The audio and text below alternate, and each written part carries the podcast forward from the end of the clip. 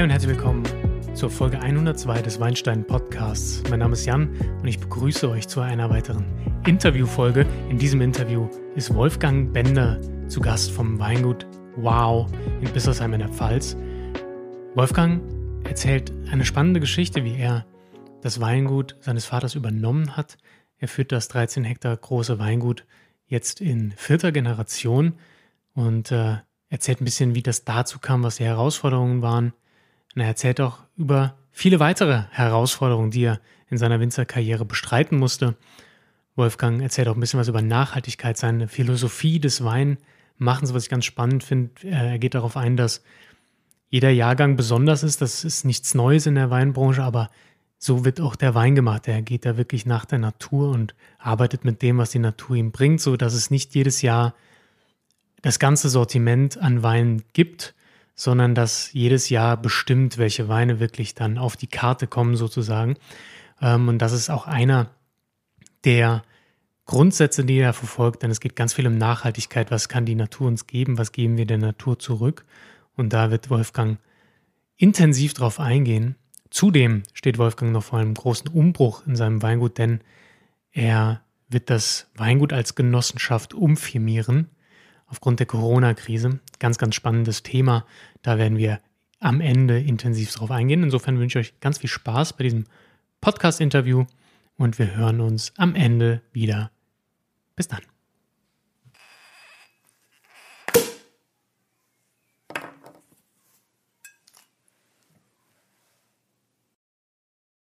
Läuft, ja. Super. Hi Wolfgang, grüß dich. Schön, dass du da bist. Ja, hallo Jan. Äh, schön, dass das heute mit uns hier geklappt hat. Danke für die Einladung. Ja, sehr gerne. Ich habe zu danken, dass du da bist. Ähm, wir haben uns kürzlich bei Clubhouse ein bisschen unterhalten.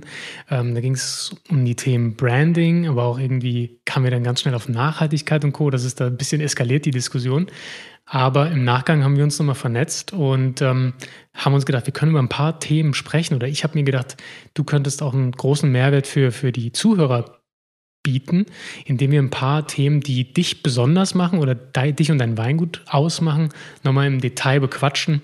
Ähm, da wären zum Beispiel die Themen Nachhaltigkeit, wie funktioniert so eine Betriebsübernahme oder Betriebsnachfolge?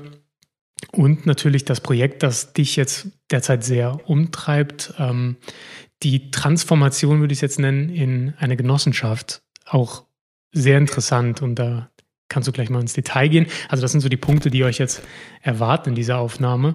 Ähm, und das freut mich wirklich, dass du da erstens so breit aufgestellt bist und zu so vielen Sachen wahrscheinlich eine Antwort geben kannst, äh, wie auch, dass ähm, wir solche Themen auch mal im Detail besprechen können. Ich würde sagen, wir fangen an mit der Betriebsübernahme, oder? Das wäre chronologisch wahrscheinlich der sinnvollste Schritt. Ähm, wie ist das, wenn du als Winzer hinkommst und du machst jetzt den Betrieb weiter, der vorher schon bestand? Was ist das für eine Challenge? Wie bist du da? Vielleicht kannst du kurz erklären, wie kam es dazu und wie, was war die, die, die Herausforderung, die du hattest? Also ähm, grundlegend ist es ähm, eigentlich so, wenn man auf dem Weingut groß wird, wird man halt schon sehr früh damit konfrontiert, dass man der Betriebsnachfolger ist, dass man irgendwann mal irgendwie, dass einem alles gehören wird und dass man mal die Weine macht und das ist schon in der Schule immer so gewesen, dass man am, am, ja, am Frühstückstisch immer aufgefordert wurde, nicht in die Schule zu gehen, weil man ja auf dem Hof gebraucht wird. ähm, das ist natürlich keine Option, aber man muss halt dazu sagen, dass meistens die Generation davor halt eben in einer ganz anderen Zeit groß geworden ist und da war das halt eben üblich. Ähm, das heißt, ja, heutzutage wird man ganz normal groß, hat seine Hobbys. Ich habe Feldhockey gespielt und das hin bis zur zweiten Bundesliga und habe dementsprechend ein hartes Trainingsprogramm gehabt und viel und habe natürlich im Weingut angepackt, wo man, wo man nur konnte.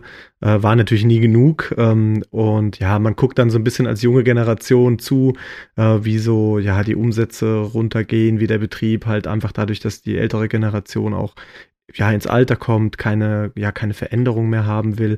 Ähm, einfach andere Schwerpunkte setzt, dann guckt man so ein bisschen zu, wie eigentlich so die eigene Vision, die man schon sich im Kopf aufgebaut hat, so ein bisschen äh, ja unmöglich erscheint immer mehr. Und äh, so gibt es in den meisten Betrieben dann auch Differenzen und diese Betriebsübergaben laufen tatsächlich in den seltensten Fällen ganz geschmeidig ab. Ganz oft gibt es irgendwie einen Crash, dass irgendwie die, die junge Generation erstmal in anderen Betrieben arbeitet, erstmal weggeht. Ich denke, das ist auch ein wichtiger Prozess. Ich musste damals auch hier die Betriebsübernahme abbrechen, äh, habe meinen mein Wehrdienst gemacht, war mit der Bundeswehr im Auslandseinsatz und habe damit auch irgendwo zeigen müssen, so es ist nicht selbstverständlich einfach die alten Strukturen mit allem zu übernehmen, ohne mitsprechen zu können. Und so, ja, gibt's die Reibereien in vielen Betrieben ähm, ich denke, es gehört irgendwo dazu. Es ist halt immer schade, weil dadurch halt viel Innovation und viel Zeit ähm, verloren geht. Und äh, das ist jetzt auch der, der Grund, warum ich im Prinzip meinen Rentenplan jetzt doch sehr frühzeitig umsetze mit dieser Genossenschaft. Also das ist eigentlich äh, genau diesen Themen einfach geschuldet, dass ich diesen Betrieb nicht mehr als Privatvermögen betrachten möchte, sondern eben für die nächste Generation eher einen coolen Arbeitgeber schaffen möchte, auf, auf den man einfach Bock hat und, äh, mhm. und der auch ein gutes Gehalt einfach zahlen kann. Und das ist jetzt so mein Ziel und dafür wandeln wir das Ganze um und, und machen es halt eben ähm, als Genossenschaft, aber eben nicht nur als Genossenschaft, sondern im Verantwortungseigentum. Und ja, vielleicht ist das ja auch Inspiration für den einen oder anderen Kollegen, der aktuell vielleicht in einer Situation ist, um Nachfolge zu finden. Weil das dürfen wir auch nicht vergessen, ganz, ganz viele Weingüter haben gar keine Nachfolger und viele junge Leute wollen den Beruf gar nicht ähm, machen, beziehungsweise vor allem nicht bei den Eltern den alten Betrieb übernehmen. Und äh, von daher kann das ein Modell sein, was tatsächlich auch attraktiv ist für andere. Mhm. Ja, da bin ich super gespannt drauf auf das Thema, weil du mit dem Thema Genossenschaft schon was ansprichst, was viele Weinanfänger vielleicht gar nicht so auf dem Schirm haben. Oder ich habe mal da zwar mal eine Podcast-Folge zu gemacht, aber im Verantwortungseigentum, das ist jetzt schon so eine Klausel, die vielleicht für viele, viele Fragezeichen hervorruft. Da würde ich sagen, kommen wir später im Detail drauf. Ähm, jetzt kurz nochmal zur Betriebsübernahme wie muss ich mir das vorstellen? Normalerweise denkt man, ja, komm, da wird Notartermin gemacht und dann wird das halt übertragen und fertig ist der Lack. Aber ähm, was sind denn die Challenges? Ist es wirklich nur, der macht irgendwie süßen Riesling, ich habe keinen Bock auf süßen Riesling, ich will jetzt ähm, andere Weine machen, ich will vielleicht ein anderes Etikett. Ähm, das sind so die, die Dinger, wo man vielleicht jetzt oft sieht, wenn, wenn Jungwinzer dann um den beliebten Begriff Jungwinzer zu, zu, zu benutzen. Aber wenn man den benutzt, dann, dann sieht man oft so funky Etiketten und das wird alles ein bisschen frischer. Aber was gehört noch dazu, so eine, zu so einer Übernahme? Was muss denn sich da alles ändern? Worauf musst du dich einlassen? Vielleicht die Elterngeneration sich einlassen? Ähm, was, was sind das für Punkte? Also, das ist natürlich ähm, immer, ja, ein Unterschied, ob du einen Betrieb übernimmst, der wirtschaftlich gut dasteht, der einfach gut funktioniert. Ich denke, dann hat man ganz andere Konflikte, weil alles, was man dann ändert, äh, läuft ja dann auch Gefahr, vielleicht weniger erfolgreich zu sein. Ich denke, da, ähm, da muss man einfach, in, in, wie du es eben sagst, wenn man eine moderne Marke nebenbei zum Beispiel schafft und äh, dort mit dieser Marke Erfolg hat, dann kann man den Eltern beweisen, äh, dass man was drauf hat, dass die Weine gut ankommen und wenn das dann wirtschaftlich Erfolg hat, dann ist auch so eine Übernahme später dann tatsächlich ziemlich einfach zu gestalten, weil man immer das Argument hat, ja, guck mal, es funktioniert ja schon. Äh, bei uns war das halt so, dass der Betrieb wirtschaftlich einfach nicht gut dastand. Also das heißt, wir waren mal ganz früher bei 100% Flaschenweinvermarktung und ich habe den Betrieb 2011 übernommen. Da waren wir noch bei vielleicht 20% Flaschenweinvermarktung. Das heißt, ähm, wahnsinnig niedrige Preise, zu denen man gar nicht produzieren kann. Ähm, ganz viel Wein, der im Fass verkauft wurde und ja, die ganzen alten Kunden auch in einer, ja, in, einer, in einem Alter, wo man einfach nicht mehr viel Wein trinken kann, nicht mehr viel Wein trinken darf.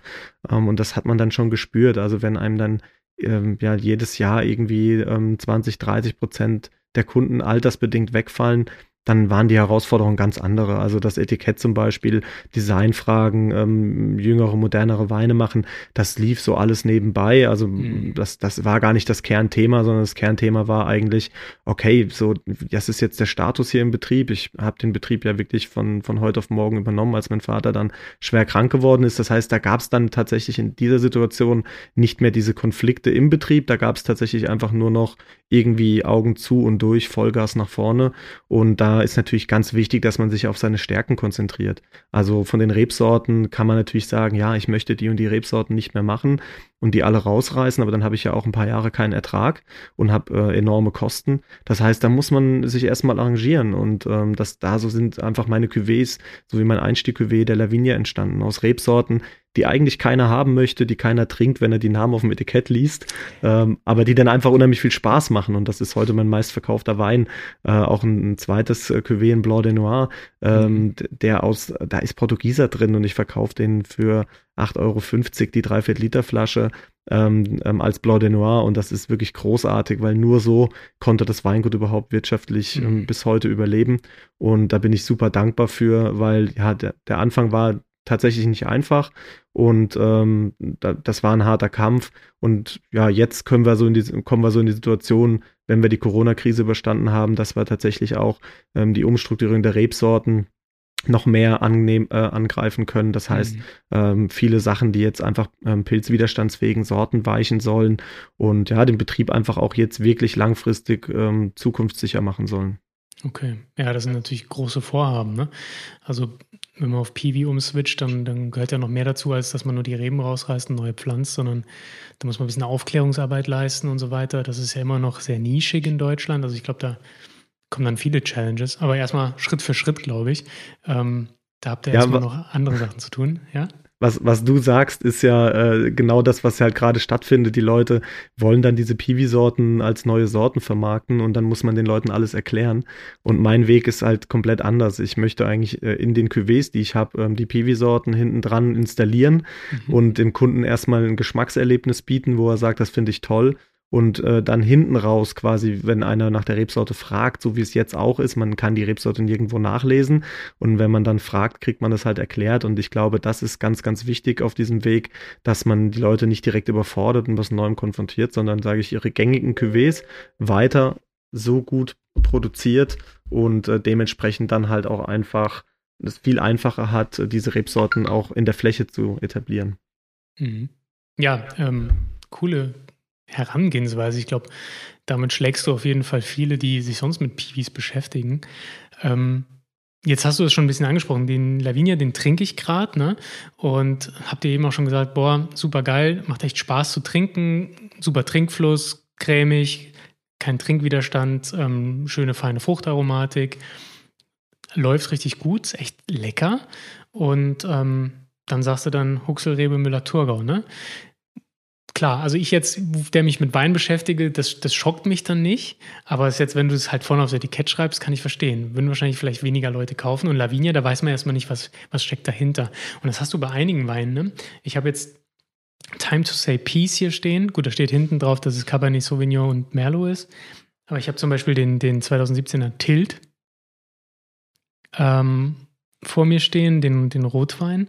Da steht es auch nicht drauf. Da steht jetzt Tilt und da sind schöne, also das sind so Gemälde, kann man nicht sagen, aber da, da sind Wolken drauf gezeichnet, eine Rose, da steht Pfalz drauf und ein Herz.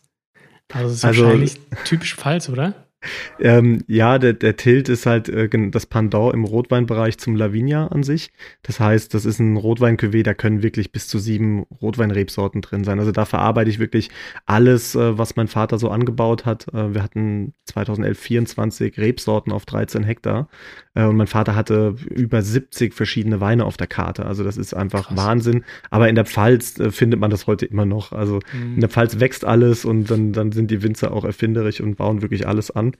Und ähm, ja, das ist, das ist für mich halt wichtig, ähm, dass, dass diese Weine halt einfach so die Basis transportieren, also wirklich auch zeigen, was wir da unten in der Basis produzieren können und dass eben dann auch die Rebsorten austauschbar sind, weil hinter den Weinen steckt dann wirklich eine Idee der Machart und das muss nicht exakt immer die gleiche Rebsorte sein, es muss auch nicht immer exakt gleich schmecken in diesen Weinen, sondern diese Idee muss transportiert werden. Mhm. Und das hast du beim Lavinia, diese Leichtigkeit, diese Frucht aus der Traube, die wirklich in den Wein transportiert wird wird und dieser Trinkspaß einfach, dieser, ja, dieser unheimliche Genuss und diese Aromatik, die da ist. Ähm, und, und dadurch, dass die Rebsorte gar nicht draufsteht, nimmt man dem Wein auch so ein bisschen die Angriffsfläche. Ne? Weil man will ja immer, wenn man die Rebsorten liest, will man sie auch rausschmecken, man will drüber diskutieren, man will drüber reden. Und diese Angriffsfläche, die bieten halt diese Weine überhaupt nicht. Die sollen einfach Spaß machen. Mhm. Der, der Tilt macht auch viel Spaß. Sehr kräutrig, finde ich. Ähm, das kommt, also für einen Basiswein denkst du normalerweise ein bisschen Frucht, vielleicht ein bisschen Restzucker, ne?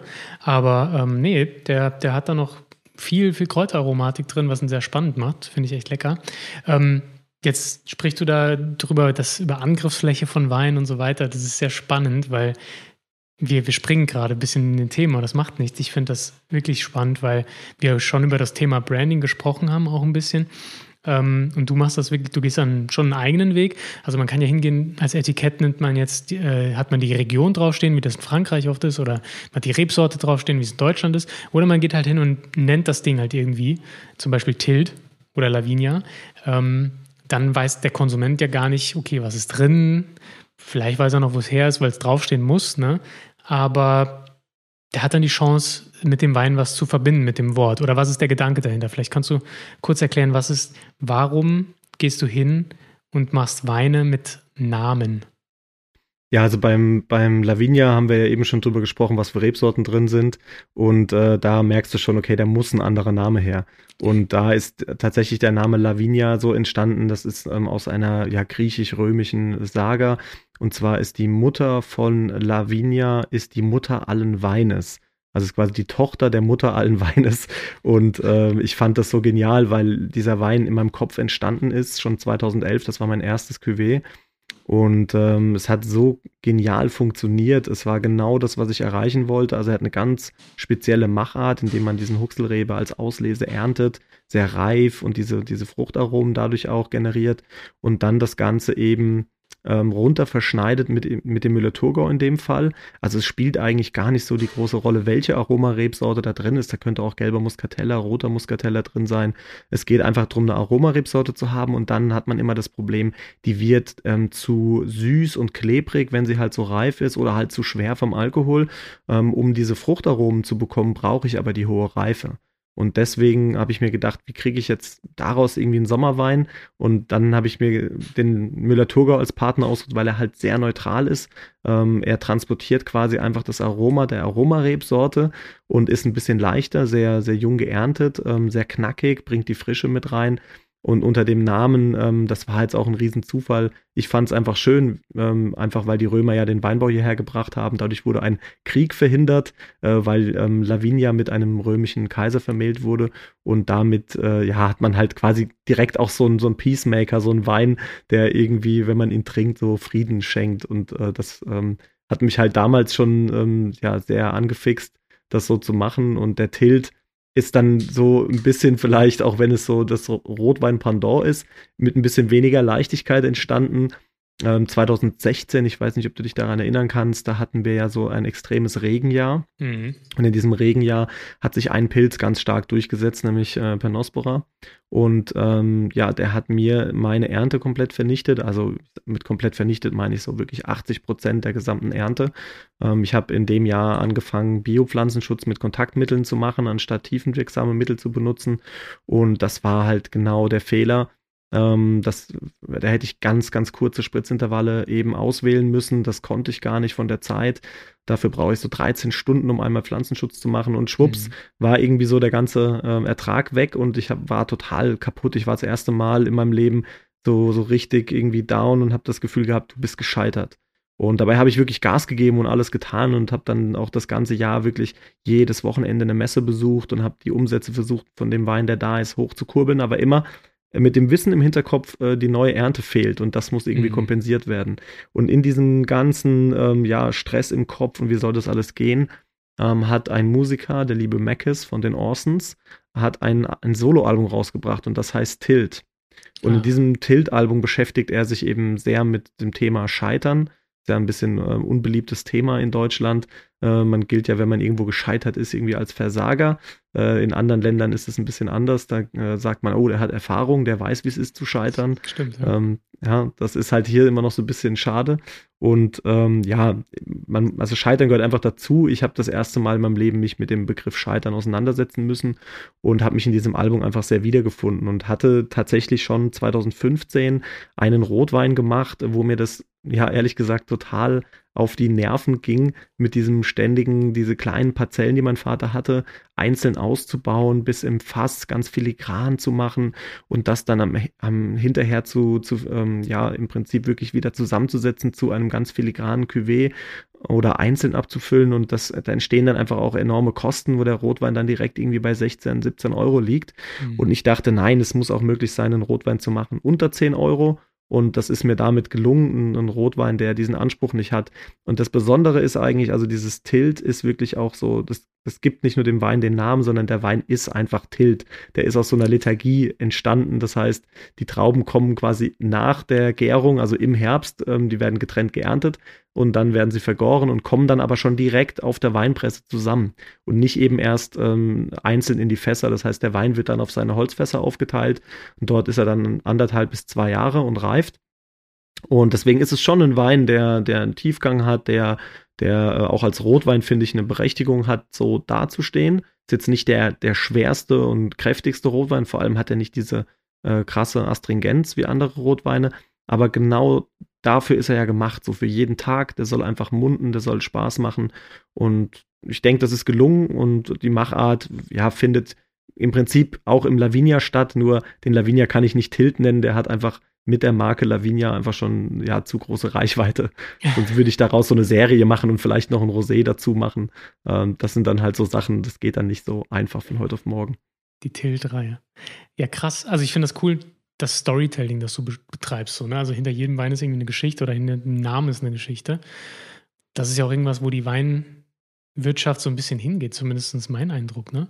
Also jetzt gerade in der Pandemie, ja, wie willst du denn Wein erklären? Wenn, wenn du nirgends hinfahren darfst, ne? wenn du nicht aufs Weingut darfst. Insofern ähm, vielen Dank für die, für die Geschichte zum Wein. Das macht die nochmal besonderer.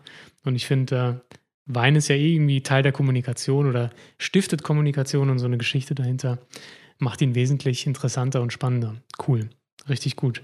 Ich habe gerade den Weißburgunder Chardonnay Reserve im Glas. Ähm, vielleicht kannst du jetzt zu dem sagen, warum du dich hier nicht dafür entschieden hast, einen Namen zu geben, sondern warum du ihn Weißburgunder Chardonnay nennst.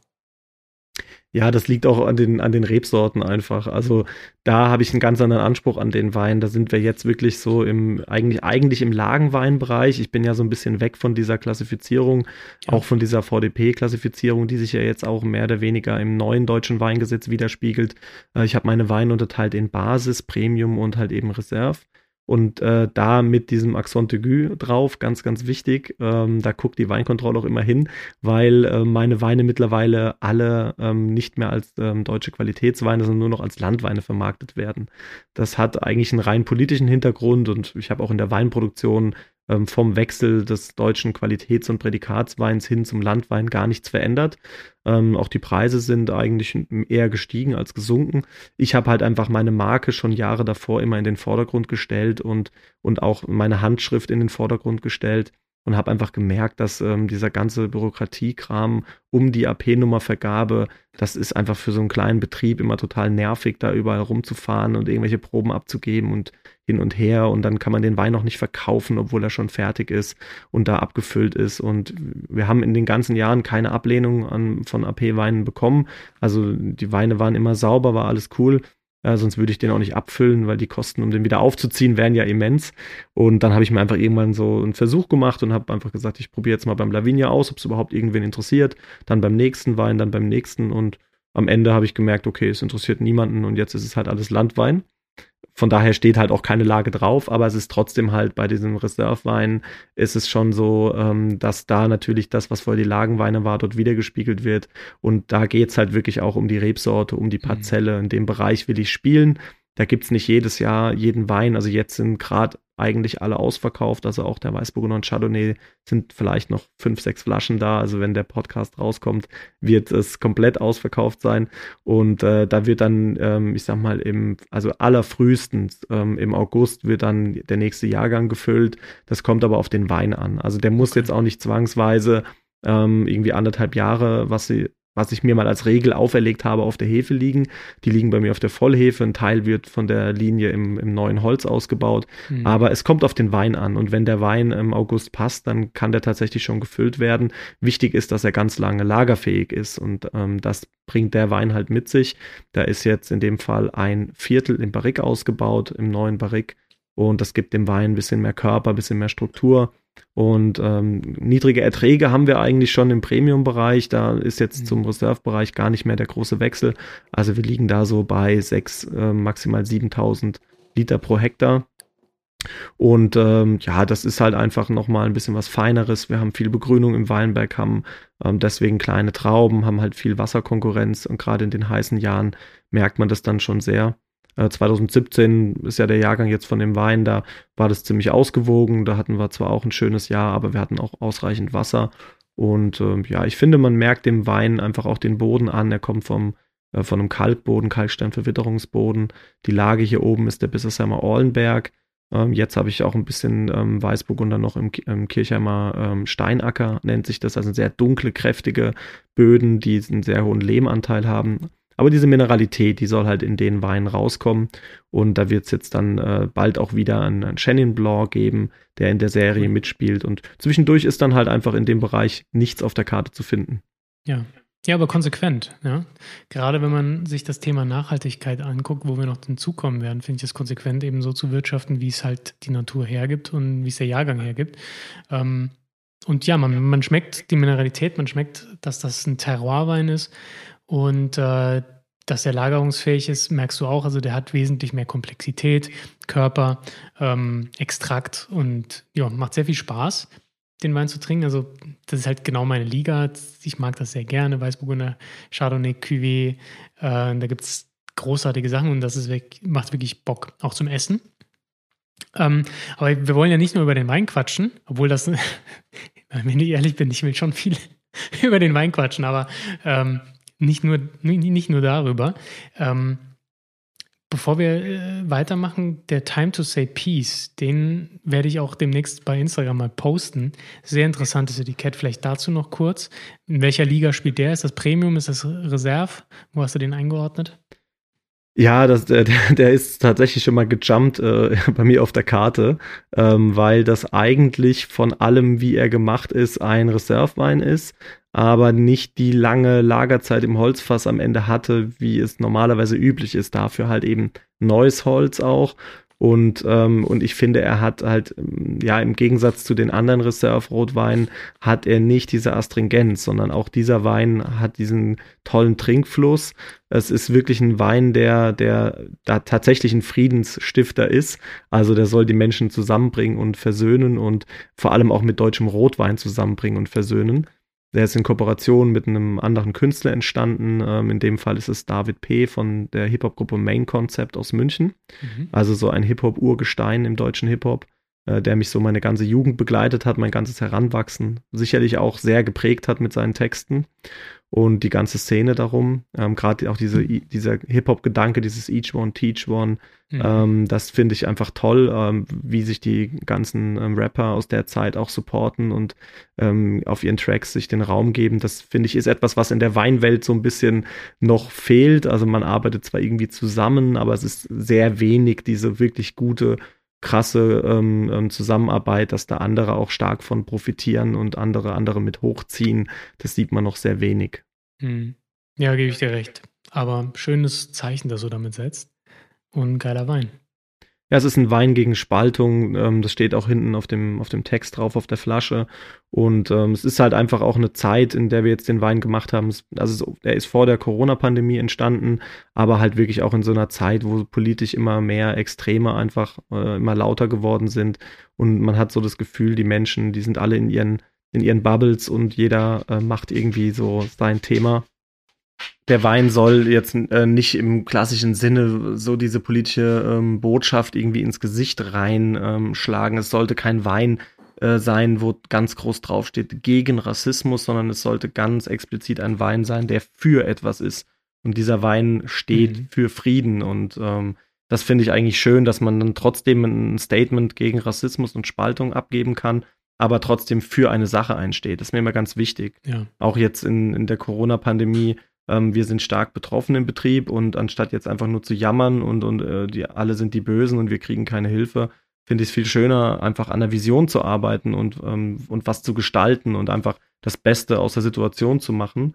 Ähm, und das ist, ist so viel Energie, die da frei wird, die einfach viel besser genutzt ist, als immer nur gegen etwas zu sein. Ja, schöner Punkt. Du bist also für Frieden, und wofür stehst du noch, Wolfgang? Also das Thema Nachhaltigkeit, das ist dir auch ganz wichtig, das hatten wir schon mal. Ähm, das finde ich auch wichtig, nochmal hier zu erwähnen. Ich meine, darüber können wir ewig reden. Ne? Das ist so ein Riesending und jeden beschäftigt und du hörst es auch gefühlt überall. ähm, egal ob es um Umwelt geht oder ums nachhaltige Wirtschaften oder, ne, also ist ein Begriff unserer Zeit, glaube ich, der im Zeitgeist angekommen ist. Was bedeutet das für dich als Winzer? Was bedeutet Nachhaltigkeit in der Weinbranche? Also vor allem äh, bedeutet es für mich einfach auch, ähm, ja, diese Komplexität, über die wir uns heute bewusst werden. Ähm, wir produzieren irgendwie ein Gut, wir müssen das zum Kunden bringen. Wir, wir haben nicht nur die Böden zu bewirtschaften, sondern das muss man halt einfach ganzheitlich betrachten. Und ähm, ich habe so ein bisschen leider das Gefühl, dass sich da eben die Lager immer mehr spalten.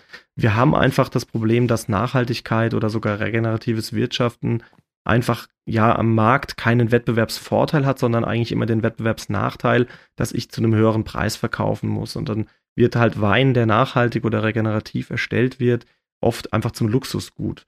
Und das ist eine Entwicklung, die ich einfach nicht gut finde, weil ich finde, es sollte irgendwo Standard werden, dass Weine nachhaltig produziert sind. Und äh, da rede ich jetzt gar nicht mal von irgendwelchen äh, Bio- oder Öko-Zertifizierungen, das ist gar nicht das Wichtige, sondern es ist das Wichtige, wie man mit Ressourcen insgesamt im Betrieb umgeht. Und ähm, da kann einfach auch äh, im konventionellen Bereich halt viel bewegt werden, viel Nachhaltigkeit gestaltet werden. Und ähm, ich würde gerne davon wegkommen, dass man es wirklich nur an der Zertifizierung festmacht. Also es gibt tolle Biokollegen, die wirklich einen guten Job machen. Und es gibt die genauso im konventionellen Bereich. Und es gibt auf beiden Seiten schwarze Schafe. Und was ich so ein bisschen, für was ich vielleicht auch ein bisschen stehe, ist so ein bisschen, raus aus dieser Winzerblase zu gehen und einfach mal zu gucken, ähm, was gibt es denn da draußen noch? Also was macht, was passiert in der Welt, was passiert in Deutschland an Innovation? Ähm, wir haben zum Beispiel acht Jahre lang habe ich ja jede Woche mal irgendwie Firmen angeschrieben, um meine Hallendächer zu vermieten. Ich hatte kein Geld, um die zu sanieren und habe aber die Idee gehabt, ja, die Energiewende mitzugestalten. Ähm, ich habe jetzt 160 Kilowatt Peak Photovoltaik bei mir auf dem Dach mhm. und habe dafür nichts bezahlt, weil die eine Anlage, da kriege ich als Miete quasi Strom, das heißt 6% von der Anlage, was sie produziert, kann ich im Betrieb nutzen. Und die andere Anlage, die hat mein Hallendach saniert. Das heißt, da hat dann jemand anderes das Dach quasi ähm, gepachtet hat die Photovoltaikanlage drauf gemacht und ich habe jetzt ein funktionierendes Dach, was dicht ist, was isoliert ist. Da ist eine, die Anlage drauf, die halt den Strom da produziert. Davon ähm, finanziert der Investor das Ganze. Und das ist einfach eine schöne Symbiose. Also ich habe ganz früh gemerkt, wenn man andere Menschen mit ins Boot holt und mit aufnimmt, dann entstehen da einfach tolle Synergien. Und das ist mir ganz wichtig und da versuche ich halt immer die Augen offen zu halten und zu gucken, was man da tun kann. Also jetzt aktuell sind wir gerade an einem Pilotprojekt mit einer ähm, Firma dran, die, ähm, die machen aus, ähm, ja, im Prinzip verarbeiten die Biomasse mit Larven. Die haben eine ganz spezielle Fliege, die, die sie da züchten und diese, ähm, diese Larven, die dann äh, quasi mehrfach die Biomasse verwerten, was auch unser Trester im Weinbau sein kann, also die Schalen von den ausgepressten Trauben. Ähm, die, die erstellen damit quasi einfach einen höherwertigen Humus, der dann wieder als Nährstoff in den Weinberg kommen kann und diese Larven an sich können dann zum Beispiel an ähm, die, die, ähm, ja, die Hühnerindustrie, sage ich jetzt einfach mal dazu, also an Hühnerställe verkauft werden, die, die ihre Hühner füttern müssen oder an Bauernhöfe, die die Hühner füttern. Und die müssen dann da kein Kraftfutter oder irgendwie Soja einkaufen. Und dadurch entsteht einfach ein, ein besserer ähm, Wirtschaftskreislauf, ein besserer Ökokreislauf. Und ähm, ich finde, solche Themen sind halt immer spannend, so, weil man, man ist nicht isoliert in seinem Weingut, sondern alles, was man tut, hat immer Auswirkungen auf andere Bereiche. Mhm. Und da die Augen offen zu halten, finde ich halt ganz wichtig. Ja, absolut. Also man denkt natürlich gleich an Bio und Co. Aber hast du vielleicht noch ein paar andere Punkte, was für dich diese Nachhaltigkeit ausmacht? Also du hast jetzt dieses Projekt genannt mit dem Tresser und den Larven, was ich so noch nie gehört habe und total spannend finde, weil diese Kreis, dieser Kreislaufgedanke, glaube ich, ähm, schon entscheidender ist, zu überlegen, okay, wo geht was hin, wo kommt es zurück, wie kann ich es verwerten. Ähm, was sind noch Faktoren, die ein Weingut vielleicht oder die du umsetzt, um nachhaltiger zu arbeiten? Nachhaltig, vielleicht hast du eine kurze Definition dazu noch? Äh, nachhaltig, also für mich ist nachhaltig arbeiten quasi ähm, einen neutralen Impact auf den Planeten ähm, quasi hm. dazulassen. Also im besten Fall keine negativen Auswirkungen in der Gesamtrohstoffbilanz von einem Betrieb, also bis zum Endkunden hin zu haben. Ähm, regenerativ würde dann bedeuten, dass ich eben einen positiven Effekt habe, ähm, indem ich viel CO2 im Boden speichere, durch Humusaufbau, ähm, dem Weinberg ein paar Reihen wegnehme und Bäume pflanze, ähm, viel für Naturschutz eben mache. Die Photovoltaikanlagen können da ein Modell sein, wie ich auch nochmal CO2 einsparen kann. Also da zählt wirklich viel mit rein. Und ähm, da ist auch schon das Stichwort Ressourcen. Ähm, wenn ich den Wein produziere, möglichst wenig Hilfsstoffe zu benutzen, sondern wirklich die Natur auszunutzen, das fängt schon bei der Ernte an. Es wird ja oft so, die Vollernterlese ähm, wird einfach verteufelt. Wir gehen tagsüber bei schönem Wetter raus und, ähm, und, und picken halt die Trauben auf dem Boden, die wir nicht schön finden, die nicht äh, dementsprechend, was wir ernten wollen. Und dann gehen wir nachts wirklich, wenn, äh, um zwei, drei Uhr nachts, wenn es richtig kalt ist, gehen wir raus und, und ernten halt in kühlen Temperaturen. Das ist oft dann auch schon irgendwie 15, 18 Grad, im, äh, weil wir ja quasi im Sommer schon mit der Ernte anfangen, Mitte August, das ist die mhm. letzten Jahre. Ähm, aber wir müssen dann eben nicht mehr so extrem runterkühlen. Wir können mit natürlichen Mitteln viel erreichen. Genauso bei der Mostvorklärung, die Sedimentation, äh, also einfach, dass die, die Trubstoffe sich von alleine am Boden absetzen. Ähm, einfach eine Flotation, wo man halt viel umpumpt. Also einfach ein bisschen auf die Energie gucken, im Betrieb auch weniger Kühlanlagen benutzen, sondern mit Innen-Außen Temperaturreglern arbeiten. Also da kann man unglaublich viel tun und das zieht sich durch die ganze Weinbereitung durch. Also das, das sind dann Flaschen, die die Hälfte oder nur ein Drittel davon wiegen. Viele haben schwere, dicke Flaschen, weil die cool aussehen, weil die in der Hand wertiger wirken. Aber am Ende ist das Gleiche an Inhalt drin und das hat tatsächlich einen riesen Effekt auf die Psychologie, wenn man eine, eine leichte Flasche und eine schwere in der Hand hat. Aber es hat halt eben auch einen, einen Abdruck, den es hinterlässt und ähm, deswegen finde ich es halt immer fragwürdig, wenn Betriebe einen auf Bio machen und nachhaltig und dann haben sie äh, Etiketten, die mit äh, allen möglichen Folien veredelt sind also die machen da wirklich alles, damit es geil aussieht und cool ist und machen sich da dann halt keine Gedanken mehr um den Abdruck, den sie hinterlassen. Und deswegen gehen wir da halt einen anderen Weg. Ich bin jetzt auch noch nicht biozertifiziert oder ökologisch. Ich mache da einen integrierten Pflanzenschutz, indem ich Mittel aus allen Bereichen benutze und da für mich eben abwäge, was gut, äh, für, was gut und was schlecht ist. Das ist auch eine stetige Entwicklung mhm. und da bin ich auch mit vielen Biokollegen immer im Austausch und bin am Optimieren. Ähm, aber für mich ist es halt eben nicht nur die Fokussierung auf dieses Thema, sondern es sind ganz, ganz viele Themen. Und das geht dann auch um soziale Strukturen in Betrieben, wie man die Mitarbeiter anmeldet. Ähm, das, da gibt es halt einfach gewisse Sonderregeln in der Landwirtschaft, wo die Menschen sozialversicherungsfrei angestellt werden können und dann kommt das böse Erwachen, wenn sie mal in Rente gehen und das machen wir halt anders. Bei uns ist halt wirklich, wir melden die Leute mit Steuerklasse 1 ganz normal an und, ähm, und, und, und die müssen ihre Beiträge bezahlen und wir ja auch, die Leute kosten uns dadurch mehr. Aber ich habe immer gesagt, wenn wir das so nicht schaffen, da am Markt zu bestehen, dann haben wir es, dann haben wir es auch nicht verdient. Also wir müssen jetzt nicht versuchen, das Maximum rauszuholen, die Erträge ins Unermessliche zu steigern ähm, und, und, und irgendwie versuchen, überall den letzten Pfennig zu sparen, wenn es um soziale Strukturen geht. Ähm, sondern es muss, der Betrieb muss allen Spaß machen, die, die hier arbeiten ähm, und, und am Ende auch der Natur im Endeffekt, die muss aufatmen, die muss das Gefühl haben, dass die hier Raum hat. Und dann kann ich auch ruhigen Gewissens jeden Morgen aufstehen und in den Spiegel gucken und weiß einfach, hey, was du machst, ist es wert, erhalten zu werden. Und ähm, ja, das, das motiviert einen dann auch weiterzumachen. Hm, danke für, den, für die Erklärung, Wolfgang. Ich glaube, das hat nochmal ein paar Augen geöffnet, dass es eben nicht nur um Pflanzenschutz geht und um das, was man im Weinberg, Weinberg spritzt. Ähm, wie kann denn jemand, der, der, der Wein kauft, also ein ganz normaler Kunde, wie kann der denn herausfinden, ob ähm, das ein nachhaltig produzierter Wein ist? Ja, also da ist wirklich immer das Beste, wenn man wirklich zum Winzer hinfährt und, und, und anguckt, wie die arbeiten und oder einfach auf Instagram, auch wenn man da natürlich viel drehen kann. Aber wenn jemand transparent damit umgeht, was passiert im Weingut, ähm, dann ist das schon mal sehr viel wert. Also das sieht man sehr viel. Ähm, und dann einfach mal, ja, so Dinge hinterfragen. Es muss nicht immer das glänzende und krasseste Etikett sein. Oft ist halt einfach ein Digitaldruck irgendwie auf, auf einem coolen Papier. Ähm, ist vielleicht einfach besser als irgendwas Glänzendes mit Folie. Ähm, die Flaschen kann man durchaus auch mal hinterfragen, ähm, ob das so der beste, äh, ja, die beste Flasche ist, wenn sie extrem viel wiegt. Ähm, der Time to Say Peace ist die schwerste Flasche, die ich je abgefüllt habe. Das ist einfach im Zusammenhang eben mit dem Künstler und einem Händler entstanden. Da haben wir uns dann ganz bewusst für diese Flasche entschieden, weil sie eben ähm, dem, der, Botschaft sehr viel Raum gibt auf dem Etikett. Meine anderen Flaschen sind, äh, da gucke ich immer aufs Gewicht und das ist ja auch eine Kostenfrage. Äh, die Flaschen dürfen nicht kaputt gehen im Versand, aber das sind halt einfach so Themen, es ist super schwer für den Verbraucher. Also es, es, ich, das ist, ich kann das nachvollziehen. Man kann es so schwierig sehen, weil es so viele Labels gibt und Nachhaltigkeit eben ähm, ja so viele Aspekte hat, dass man es rein jetzt an irgendeiner Zertifizierung gar nicht mehr festmachen kann. Aber natürlich sind diese Zertifizierungen, ähm, ob das jetzt Bioland ist oder Ecowin, ähm, das ist natürlich schon ein Anhaltspunkt und ein Garant dafür, dass es eben ähm, nachhaltig produziert ist. Ähm, es muss es aber nicht immer sein. Und deswegen kann ich nur empfehlen, fahrt auf die Weingüter, ähm, folgt den Winzern und beschäftigt euch einfach mit dem Produkt, wo es herkommt. Das gilt ja nicht nur für Wein, sondern auch für die Lebensmittel, die ihr kauft. Ähm, das ist einfach immer eine gute Sache zu wissen, wo was herkommt. Und da kriegt man schon so manche böse Überraschungen, wenn man im Supermarkt auch mal versucht rauszufinden, wo denn überhaupt etwas herkommt, auf wie vielen Produkten das gar nicht draufsteht. Also bei Toastbrot zum Beispiel, da steht nicht mal drauf, wo das Getreide herkommt.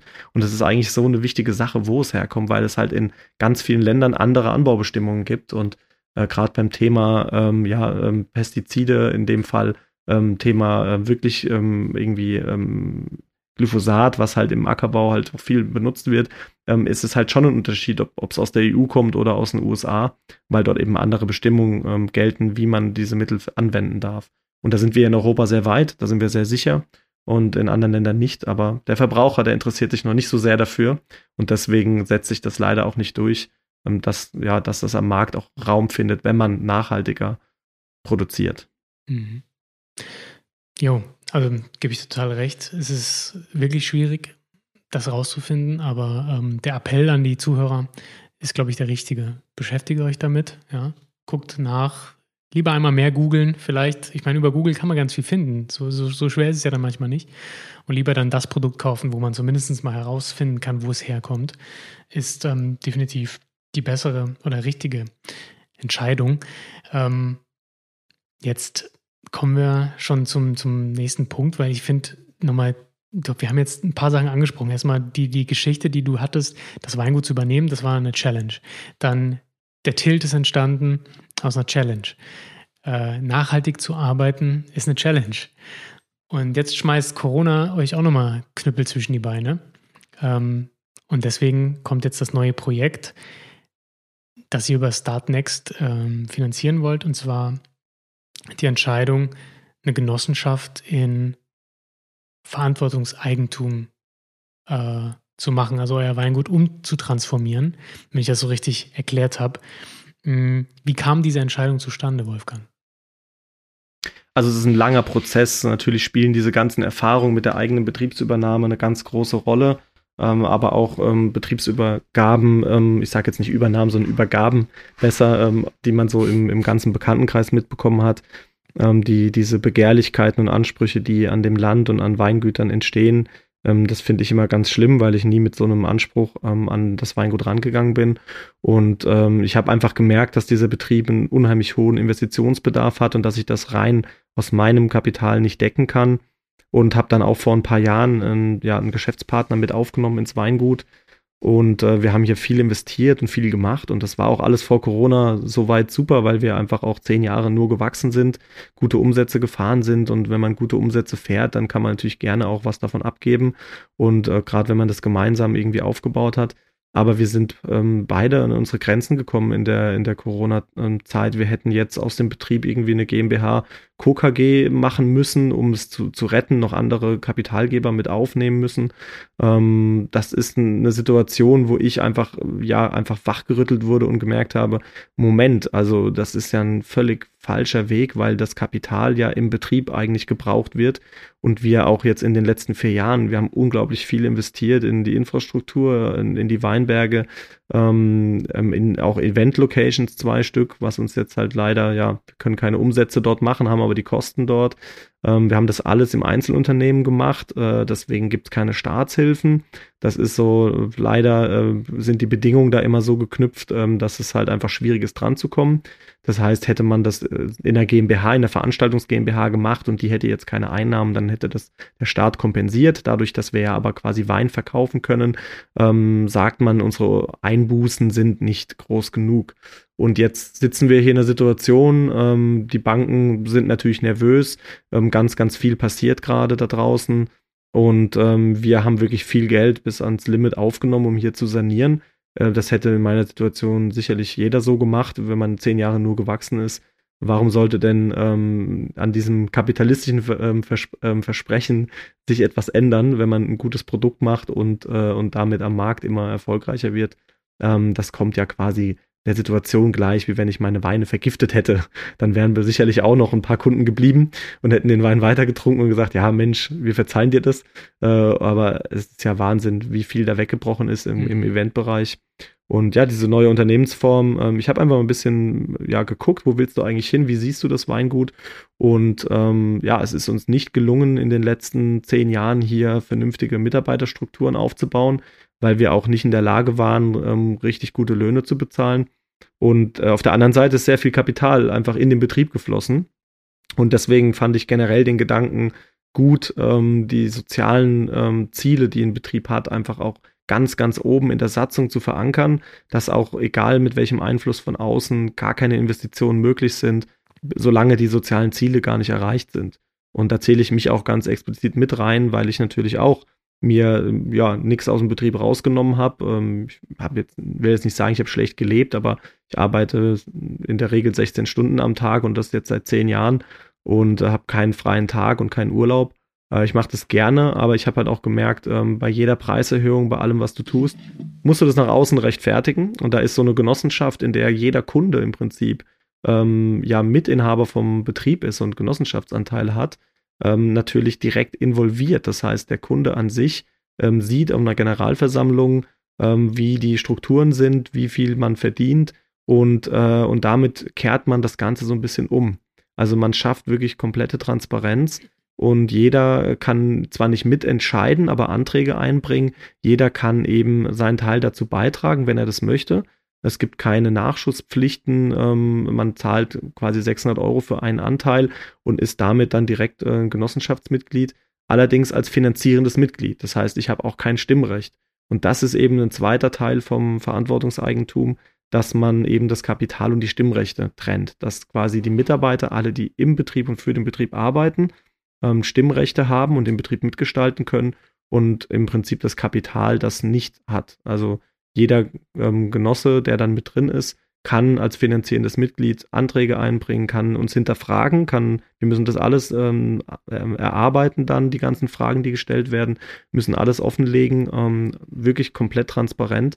Aber ähm, am Ende obliegt die Entscheidung halt eben den Mitarbeitern hier im Betrieb. Und das ist ein großer Unterschied weil in der GmbH KKG tatsächlich das Kapital sehr viel Macht einfach dadurch hätte, sehr viel, äh, ja, sehr viel an den Entscheidungen mitbestimmen würde, weil es natürlich dann auch immer um eine Kapitalausschüttung am Ende geht. Und da ist mein Ansatz radikal, da ich ja diese Genossenschaft so aufbaue, dass ich mich quasi komplett enteigne selbst und ähm, auch noch dafür sorge, dass niemand wieder an diesem Geschäftsergebnis partizipieren kann. Also weder die ähm, Genossen, noch ich als ehemaliger Inhaber, noch sonst wer. Ähm, alle Gelder müssen reinvestiert werden in soziale und ökologische Projekte. Und äh, wenn da keine Investitionen anstehen und die Ziele erreicht sind, dann müssen diese Gelder eben gestiftet werden. Also an irgendeinen Verein oder in irgendeinen guten Zweck. Und das unterscheidet halt dann die Ziele vom Betrieb ganz maßgeblich von, ich sag mal, der privaten Eigentumsanreicherung, wie es normalerweise ist, Wobei da natürlich auch Familienbetriebe sehr, sehr viel für Naturschutz machen und, und sich mit dem Geld auch engagieren.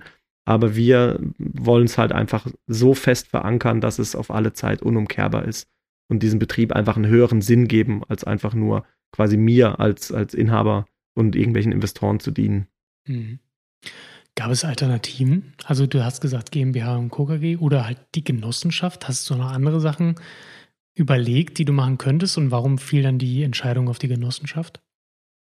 Also ähm, ich fand das total spannend. Äh, ich habe äh, mich mit Genossenschaften eigentlich nie so richtig beschäftigt, ähm, weil im Weinbau irgendwie Genossenschaften ja auch immer so ein bisschen einen schlechten Ruf haben und es gibt dann ganz wenige, die es schaffen, auch qualitativ hochwertige Weine zu produzieren und ihren Genossenschaftsmitgliedern viel auszubezahlen. Viele denken jetzt auch, ich mache jetzt irgendwie eine Winzergenossenschaft, aber das ist ja eben keine Winzergenossenschaft, sondern dieser Genossenschaftsgedanke, dieser Förderzweck, für die Mitglieder, äh, den wollen wir erfüllen. Das ist vor allem halt ein sozialer Förderzweck für alle Mitglieder, gemeinsam quasi Gutes zu tun. Ähm, natürlich der Förderzweck der Mitarbeiter, die dann ähm, förderfähige Mitglieder sind.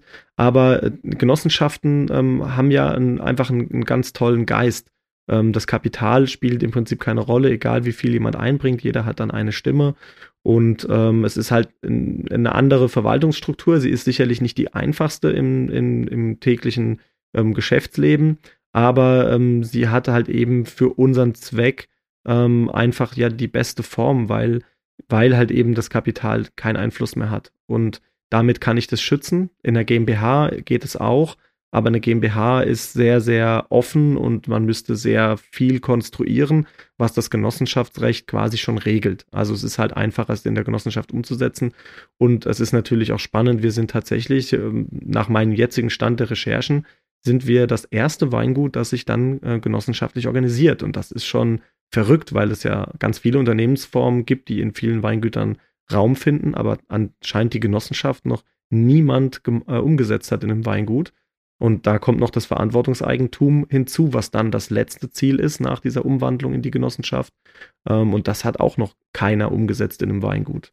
Ähm, das reizt mich natürlich, das so umzusetzen und die Leute da mitzunehmen, weil es halt eben andere Wege aufmacht und andere Perspektiven bietet. Was bedeutet denn im Verantwortungseigentum? Ja, Verantwortungseigentum halt einmal diese, ähm, ja, diese Entkopplung von Stimmrecht und Kapital, was äh, ein wesentlicher Teil davon ist. Ähm, und dann, ähm, ja, im Prinzip das ähm, ja, Eigentum, also mein, mein Betrieb, ähm, auch wenn ich Anteile im Betrieb halte, ich kann das nicht mehr vererben. Also ich kann ähm, meine Anteile nicht an irgendwem außerhalb vom Betrieb vererben. Das heißt, die bleiben quasi immer im Betrieb, weil nur diejenigen, die tatsächlich eben mitbestimmen im Betrieb, können ähm, auch Anteile halten. Und das ist eben ein ganz entscheidendes Merkmal vom Verantwortungseigentum, ähm, was es halt von allem anderen unterscheidet. Ansonsten könnte ich aus dem Betrieb quasi ausscheiden, aber meine Anteile halten und könnte dann von außerhalb Einfluss auf den Betrieb ausüben. Und mhm. das finde ich halt äh, ganz toll, dass es da so geregelt ist. Ähm, es ist ähm, eine Unternehmensform, die ähm, die Purpose Stiftung ähm, in, ähm, ich glaube, Hamburg sitzen die oder Berlin, bin mir gerade gar nicht ganz sicher. auf jeden Fall ist die Stiftung an sich in der Schweiz und die wollen das eben auch als Unternehmensform, also als reine Unternehmensform äh, in Deutschland etablieren. Es gibt andere Länder in Holland und in Dänemark, wo dieses Verantwortungseigentum in der Form schon stattfindet und sehr viele Firmen so organi organisiert sind. Ähm, in Deutschland sind es äh, noch nicht so viele, aber auch namhafte Firmen. Ähm, Bosch zum Beispiel ist ein Unternehmen in Verantwortungseigentum. Ecosia, diese Suchmaschine, mhm. die ähm, quasi mit ihrem Gewinn ähm, Bäume pflanzen. Das ist auch ein Unternehmen in Verantwortungseigentum. Also da, da ist so ein, so ein bisschen auch ja, eine Bewegung da, die auch spannend ist zu beobachten und es gründen sich auch immer mehr Unternehmen eben nach diesen Standards und Regeln. Ähm, der Umbau wird sicherlich eine Weile dauern, weil ja bei uns jetzt auch in dieser Genossenschaftsstruktur ähm, erstmal äh, die Mitarbeiterstrukturen aufgebaut werden müssen, auch mit den passenden Mitarbeitern, die eben genau auch mit diesem Verantwortungseigentum arbeiten wollen, sich damit identifizieren mit den Werten. Und ähm, deswegen, ja, ist es ein Prozess, aber ich bin sehr zuversichtlich, dass wir den ähm, in mittelfristiger Zeit auch abschließen können. Wenn wir denn unser Crowdfunding schaffen und wenn wir denn genug Leute begeistern können, bei dieser Genossenschaft mitzumachen, denn wir müssen mindestens 500 Personen überzeugen, einen Anteil mhm. zu zeichnen.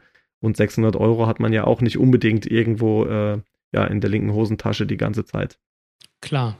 Ähm, vielleicht zwischendurch schon den Hinweis, wo finden die Leute denn diese, dieses Crowdfunding? Wo können sie denn Anteile erwerben? Ja, die, die Anteile können erst erworben werden, wenn äh, das Crowdfunding geschafft ist. Das wird Ende März sein, also das Crowdfunding läuft bis Ende März. Und äh, solange das Crowdfunding läuft, kann man dort ein äh, Weinpaket mit sechs verschiedenen Flaschen Wein erwerben. Das ist das Wow ähm, EG in Gründung Paket. Und dort wird dann, wenn man das zugeschickt bekommt, ähm, Mitte April, Ende April, wird dann die Satzung, werden die Verträge liegen, da werden Informationen liegen, anhand derer man dann entscheiden kann, ob das was für einen ist. Und dann kann man sich in Ruhe alles zu Hause bei einem Gläschen Wein von uns äh, durchlesen und am Ende entscheiden, ob man dabei ist. Und äh, ich kann es auf jeden Fall jedem nur empfehlen, äh, das mitzubegleiten. Das ist wirklich ein, ein, spannendes Projekt. Man wird auf jeden Fall Einblick ins Weinmachen, ins Weingut bekommen, wie man es in keinem anderen Betrieb bekommt. Ähm, das wird alles digital stattfinden, diese Generalversammlung auch. Und ähm, es wird eine völlig neue Form sein, so einen Betrieb zu bewirtschaften und ähm, auch für die Kunden da zu sein am Ende. Ja, das habe ich auch noch nicht gehört. Also Solavi habe ich mal gehört, aber diese Art der Genossenschaft ist mir sehr neu. Welche Rechte und, und Pflichten hast du denn als Mitglied oder welche Rechte und Pflichten hat die Genossenschaft denn allgemein? Ja, also der, in der Genossenschaft ist natürlich die, die Mitgliedsförderung ähm, immer der, der Kernpunkt, also die muss immer gegeben sein. Ähm, das, können, das können auch einfach soziale Fördergedanken sein und das ist ja auch der, der Kern unserer Genossenschaft, dass wir eben ähm, auf eigene Renditen verzichten. Also ich selbst kann ja auch nicht mehr partizipieren am Betriebsergebnis, sondern wir verpflichten uns vollständig einen guten Zweck. Ähm, natürlich müssen wir auch reinvestieren in den Betrieb, wir müssen an den sozialen Strukturen arbeiten. Ähm, von daher, ähm, ja, ist das natürlich schon mal die Herausforderung, Leute zu finden, de denen das halt eben das auch wert ist, dafür 600 Euro zu bezahlen, die dann auch da drin bleiben, weil jeder kann ja auch aussteigen. Ähm, es wird so sein, dass es keine Nachschusspflichten oder so etwas gibt. Das heißt, wenn jetzt die Genossenschaft äh, nicht funktionieren sollte, sich verschulden sollte, ähm, dann muss keiner irgendwie da nachschießen. Dann ist natürlich schon die Gefahr da, dass man auch die 600 Euro verlieren kann. Also für die haftet schon irgendwie jeder. Mhm. Aber ähm, das Ziel ist wirklich, so viele Anteile zu verkaufen, um auch die Bank rauszulösen, um Abfüllungen vorzufinanzieren damit. Das heißt, ähm, dass wir am Ende wirklich einen ganz stabilen Betrieb haben und diese Genossenschaftsanteile dadurch eben abgesichert sind, dass der Betrieb an sich ja so einen hohen Wert hat ähm, und auch die Wertsteigerung sichert den Betrieb dann ab. Das heißt, äh, wenn ich von der Leiter falle, im besten Fall äh, und keiner ähm, kann, äh, kann den Betrieb weiterführen und er würde verkauft werden, würde jeder seinen Anteil zurückbekommen. Ähm, aber was dann eben an zusätzlichem Gewinn da wäre nach dem Verkauf, das müsste wieder gestiftet werden. Ähm, deswegen lohnt es sich auch nicht, mich von der Leiter zu schubsen. Gut, dass du das nochmal erwähnst. äh, blöde Frage, was hast du denn davon? Ja? Also welche Rolle hast du jetzt dann noch als Winzer und was hast du davon, dass du diesen, diesen Wandel einhergehst? Weil du jetzt auch von vielen Nachteilen gesprochen hast, was dich angeht. Ne? Du, du, du enteignest dich ja. Ja, im Endeffekt ähm, fühlt sich für mich gar nicht so an. Mal gucken, wie das so ist, wenn der Notarvertrag unterschrieben ist. Aber es ist tatsächlich eigentlich ein schönes Gefühl, weil man dem, dem Betrieb ja, also klar, man kann es so sehen, ich werde jetzt enteignet und mir ist alles weggenommen, so sieht es auch meine Familie aber es ist für mich eigentlich wirklich ein Erhalt von Werten. Also dieser Gedanke, dass ähm, also auch über nachfolgende Generationen das nicht mehr umgekehrt werden kann, dass dieser Betrieb wirklich ähm, mehr Sinnhaftigkeit erfährt und ähm, das, das ist der Kern eigentlich der ganzen Sache, der mich antreibt. Und ähm, ich persönlich hoffe natürlich, dass ich ganz lange für diese Genossenschaft dann als Geschäftsführer oder vielleicht mal auch nur als äh, in zweiter äh, Ebene dann arbeiten kann. Also es ist schon mein, mein Traum, mein Ziel, ein Unternehmen aufzubauen, in dem ich selbst einfach Lust habe, bis ins hohe Alter zu arbeiten und in dem die Leute auch, äh, also alle, die das mitbegleiten, natürlich auch Lust darauf haben, dass äh, ich mit diesem Weg halt ähm, mit, äh, ja, mit ihnen aufbaue. Und da gehört natürlich sehr viel Vertrauen dazu und dem muss ich auch gerecht werden. Ähm, am Ende vom Tag ist es so, fünf Jahre werde ich wohl festgesetzt sein als Geschäftsführer, weil ich eben auch fünf Jahre eine, äh, eine Haftungspflicht eben habe, auch für die Umwandlung und alles.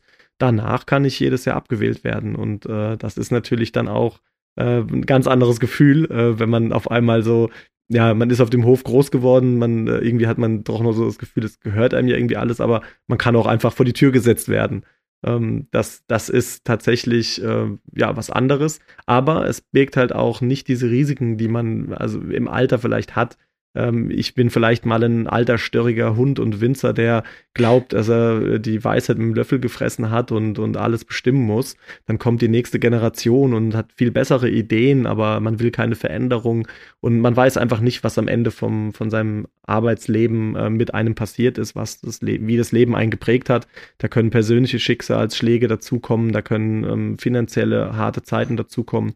Und ähm, so hat man so einen gewissen Schutz mit drin, weil man halt einfach dadurch, dass es dann einen Nachfolgerat gibt und die Mitarbeiter und auch in dem Fall der Nachfolgerat, in dem dann auch, ähm, in dem dann auch die anderen ähm, nicht förderfähigen Genossen mit drin sind, ähm, die können dann eben dafür sorgen, dass ich quasi gar nicht mehr die Wahl habe, den Betrieb an die Wand zu fahren, sondern dann wird halt gesagt, hey, was der Junior sagt oder was der Mitarbeiter sagt, ähm, äh, klingt, äh, klingt gut. Ähm, wir wollen ihm die Chance geben, das umzusetzen und findest du dich eben dort wieder, ähm, kannst du dich da einbringen ähm, oder, ähm, oder nicht, dann musst du halt eben den Platz räumen und äh, dir vielleicht einen anderen Job suchen im, im schlimmsten Fall.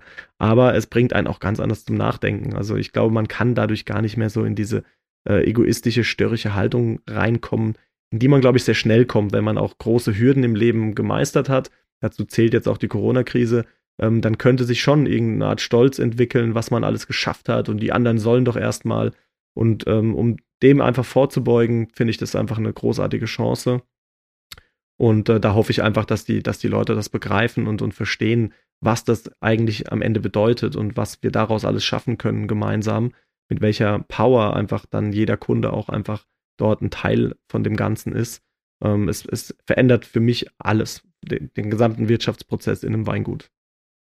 Ja, absolut. Es ist auch erstmal komplex zu begreifen, was das für dich bedeutet, weil das, was das für das Weingut bedeutet. Und was bedeutet das eigentlich für die Unterstützer? Ja, also die sind Teil dessen, dass sie helfen, das Weingut zu erhalten.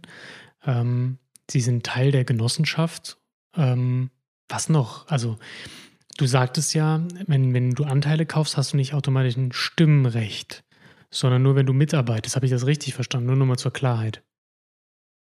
Genau, also du, du kannst mit einem Anteil nicht automatisch mitbestimmen, aber natürlich haben wir nichts davon, wenn jetzt jemand äh, eine ernst gemeinte Anfrage stellt, einen offiziellen Antrag stellt, eine Auskunft ähm, haben will über wie wir wirtschaften, was mit dem Geld passiert, ähm, wie nachhaltig wir wirklich arbeiten und wir würden das unter den Teppich kehren, ähm, dann würde der, würden ja alle aussteigen. Also das würde ja nicht funktionieren. Ähm, grundsätzlich wäre eine normale Genossenschaft auch denkbar. Ähm, allerdings ist in einer normalen Genossenschaft ja auch die Satzung auch Richtung Kapitalausschüttung jederzeit änderbar. Und das ist mir ganz wichtig, dass das eben nie wieder möglich ist, weil wenn ich schon mich selbst enteigne und den Betrieb in, in quasi andere Hände gebe, dann oder in die Hände der Gemeinschaft eigentlich, in die Hände der Gesellschaft, ähm, dann soll doch auch wirklich der, der Gedanke, der dazu geführt hat, nämlich eben Nachhaltigkeit langfristig abzusichern, ähm, der soll dann einfach auch fest verankert sein. Und ähm, letztendlich, ja, der, der einzelne ähm, Genosse, die Frage kommt oft, was habe ich jetzt eigentlich davon? Und das finde ich ganz spannend, weil ähm, ich dachte, okay, dadurch, dass ich mich selbst enteigne, äh, kommt vielleicht jemand gar nicht auf die Idee nachzufragen, ja, was habe ich denn von 600 Euro? Weil wenn ich, keine Ahnung, eine 1,3 Millionen äh, oder 1,5 Millionen, die so ein Betrieb wert ist, da reingebe, ohne einen Gegenwert zu verlangen, dachte ich eigentlich, okay, dann wird ja 600 Euro, um dabei zu sein, vielleicht gar nicht hinterfragt. Ich kann es aber verstehen, weil es eben, das ist so der erste Reflex, okay, was kann ich da für mich rausholen? Und äh, das ist tatsächlich einfach im Kern wirklich dieser soziale Gedanke, dass man das eben erhält und ermöglicht und jederzeit eben diese Transparenz hat und da mitwirken kann. Ähm, es, es ist natürlich auch möglich, dass wir in einer Generalversammlung über zum Beispiel bessere Preise für die Genossen reden solche Themen müssen natürlich auch behandelt werden und ähm, das ist natürlich auch ähm, ein Ziel der Genossenschaft, den Mitgliedern dort auch diesen gewissen Vorteil zu verschaffen. Aber das muss dann halt eben auch kritisch geprüft werden. Also solange die sozialen Standards eben nicht erreicht sind und die Mitarbeiter hier vernünftig Geld verdienen, ähm, ja, ist die Energie, was ich jetzt spüre von, von denen, die schon sagen, dass sie dabei sind, tatsächlich in diese Richtung, dass sie sagen, okay, solange du nicht vernünftig verdienst, will ich gar keinen besseren Weinpreis haben. Und das fand ich äh, sehr erstaunlich, weil momentan ist es dann wirklich so, dass diese ganzen ähm, Umweltthemen, alles, was man macht, um Nachhaltigkeit zu fördern, ähm, geht im Prinzip sozusagen von meinem Lohn ab. Und äh, so können wir, glaube ich, nachhaltiger alles absichern und dafür sorgen, dass, äh, dass die Winzerfamilie, die den Hof dann bewirtschaftet, was ja jetzt dann in erster äh, Generation erstmal ich sein werde für die ersten fünf Jahre, aber wer weiß, was da noch alles kommt und folgt, ähm, das wäre alles abgesichert. Und da kann man halt wirklich das, das sich auf die, auf die, auf die Brust tätowieren, dass man da halt äh, ja als einer der ersten dabei war ähm, und, und dort sich eingebracht hat. Und ob das jetzt nur einmal durch so eine Zahlung von so einem Anteil ist oder ob man wirklich auch Ideen mit einbringt, das ähm, bleibt ja jedem überlassen. Also ich glaube nicht, dass dann am Ende äh, irgendwie tausend Leute in so einer Generalversammlung sein werden, sondern ich denke schon, dass da ähm, am Ende vielleicht nur noch 100 sitzen oder 50 ähm, es wäre natürlich schön, wenn man die Leute so begeistern kann, dass sie auch einmal im Jahr sich die Zeit nehmen und sich damit beschäftigen mit den Themen im Weingut. Aber das ist gar nicht Voraussetzung. Also jeder kann das so nutzen, wie er das möchte. Und wenn einer einfach nur fördern möchte und Anteile erwirbt, dann äh, hilft das natürlich der Gemeinschaft und der Genossenschaft genauso wie jemand, der tatsächlich sich auch mehr beschäftigt. Die sind auch wichtig, weil es natürlich ganz wichtig ist, dass man diesen kontrollierenden Part auch hat. Also damit meine ich nicht nur den Aufsichtsrat, der dann da ist in der Genossenschaft, sondern auch einfach Mitglieder, die kritisch hinterfragen und, und unser Tun hinterfragen. sind, glaube ich, ganz, ganz wichtig in, in allen Entscheidungen, die die Genossenschaft trifft. Letzte Frage, Wolfgang. Was passiert mit den Weinen? Du meinst, wie sie sich verändern werden in der Genossenschaft? Ja. Ähm, ja, das ist, ist auch ein spannendes Thema. Ähm, da habe ich auch den größten Respekt vor, weil ich Wein immer so gemacht habe, wie er mich begeistert hat. Und ich habe immer gesagt, ich kann Wein nur so machen, wie ich selbst wirklich dahinter stehe. Und, ähm, und ich habe auch damit mir so einen Raum auf dem Weinmarkt geschaffen, wo ich gesagt habe, da fehlt noch was. Also das, was ich mache, habe ich das Gefühl, das gibt es so in der Form noch nicht. Und dadurch habe ich so das Gefühl, habe ich eine Daseinsberechtigung. Also ich hinterfrage auch ständig meine Arbeit. Ähm, fast jährlich einfach äh, stelle ich mir die Frage, okay, ähm, hast du noch irgendwie ein Alleinstellungsmerkmal? Ähm, hast du eine Berechtigung am Markt stattzufinden? Ähm, und, und das ist eine ganz wichtige Frage für mich und da muss ich meinen Sinn finden. Und wenn jetzt in der Genossenschaft da Bestrebungen da sind, dass wir wieder Süßwein produzieren sollen oder ähm, Weine in gewissen Richtungen, die, ähm, die mir nicht taugen, die ich nicht produzieren kann, dann könnte das mit, mit mir gar nicht funktionieren. Also da müsste man dann zum Beispiel einen zweiten Winzer mit im Betrieb einfach aufnehmen, was ja auch möglich ist, zum Beispiel der Naturwein produziert oder ähm, eben andere Richtungen, andere Märkte bedient. Und da wird dann eben der Erfolg und die Wirtschaftlichkeit ähm, eben ausmachen, wie viel Anteil dann ähm, wer wo bekommt. Und äh, davon kann ein Betrieb ja auch nur profitieren am Ende. Aber es wird definitiv so sein, dass ich meine Linie beibehalten werde und Wein ähm, so produzieren werde, wie ich das wichtig finde ich hoffe einfach, dass ich viel mehr Zeit finden werde, auch mit einem größeren Team, was ich aufbaue, ähm, um mich noch mehr um die Weine zu kümmern. Ähm, es ist zwar immer ein kontrolliertes Nichtstun, aber trotzdem ist es einfach schön, wenn man sich viel Zeit während des kontrollierten Nichtstuns mit den Weinen beschäftigen kann. Und da merke ich schon so in den letzten Jahren, gerade mit der, mit der Umbauphase, äh, dass da wenig Zeit für da ist und dann, äh, ja, das mhm. Produkt am Ende zwar trotzdem gut ist, aber ich glaube, äh, dass für, die, für das innere ja, Seelenwohl einfach was Schöneres ist, wenn man sich einfach ein bisschen meditativer mit dem Weinmachen auseinandersetzen kann. Und das ist auch ein Ziel von mir, da ein bisschen mehr Ruhe zu gewinnen. Und ja, ich bin gespannt, ob eben die Leute, die von dem Projekt hören und das Projekt mit unterstützen, tatsächlich dann so weit gehen, die Anteile zeichnen und äh, wirklich, ja, dieses großartige und wirklich einzigartige Projekt damit zu einem Erfolg machen. Äh, ich finde das ein ganz wichtiges Zeichen in der heutigen Zeit, ähm, wenn wir das hinkriegen, dann haben wir wirklich auch für viele den Horizont erweitert und gezeigt, dass es eben andere Wege und andere Möglichkeiten gibt. Schön, Wolfgang.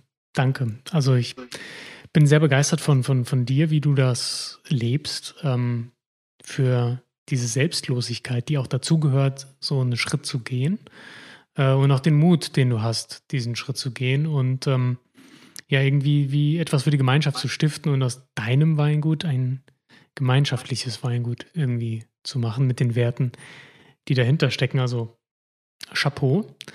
Ähm, vielen Dank.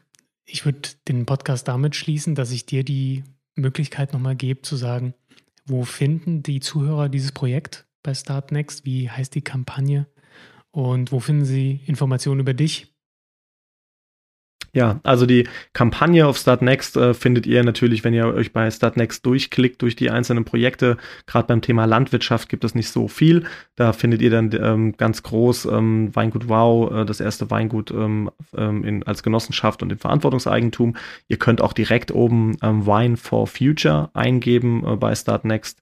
Dann kommt ihr auch direkt auf die Seite. Sie ist bei mir im Instagram-Profil unter Weingut-Wow ähm, findet ihr im, in diesem Linktree, in diesen, diese Verlinkung zu Start Next. Äh, bei mir auf der Homepage unter wolfgangsweine.de findet ihr auch äh, Blogbeitrag und Verlinkung zu Start Next. Und ähm, ja, also folgt mir einfach auf allen Kanälen auf Facebook und äh, dann werdet ihr auf jeden Fall viel mitkriegen, ähm, wie die Projektentwicklung ist. Und ihr könnt ja mal einfach einen Kommentar dalassen und euch bemerkbar machen, dass ihr das vielleicht hier beim Jan im Podcast gehört habt. Das würde mich sehr freuen. Ähm, und äh, vor allem, ja, folgt dem Jan, liked seinen Kanal und äh, folgt ihm auf allen Kanälen vor allem. Ähm, er widmet sich ähm, mit Leidenschaft auch deutschem Wein, was ich sehr toll finde. Äh, das ist auch nicht selbstverständlich. Da gibt's einfachere Wege, als die Menschen von deutschem Wein zu begeistern. Deswegen vielen, vielen Dank, dass du mir hier den Raum gegeben hast, dass du mich eingeladen hast und dass wir uns über die Themen unterhalten konnten. Und ähm, auch dir ganz viel Erfolg bei allem, was du angehst mit deinem Podcast. Danke, Wolfgang. Ich habe zu danken. Danke für deine Zeit. Ich drücke euch ganz fest die Daumen für das Projekt und wir hören sicher nochmal voneinander. Und ihr habt es gehört, checkt Wolfgang aus, checkt das Projekt aus und wenn ihr könnt, unterstützt ihn für diese coole Sache. Vielen Dank, mach's gut. Ja, das war das Podcast-Interview mit Wolfgang Bender von Weingut Wow.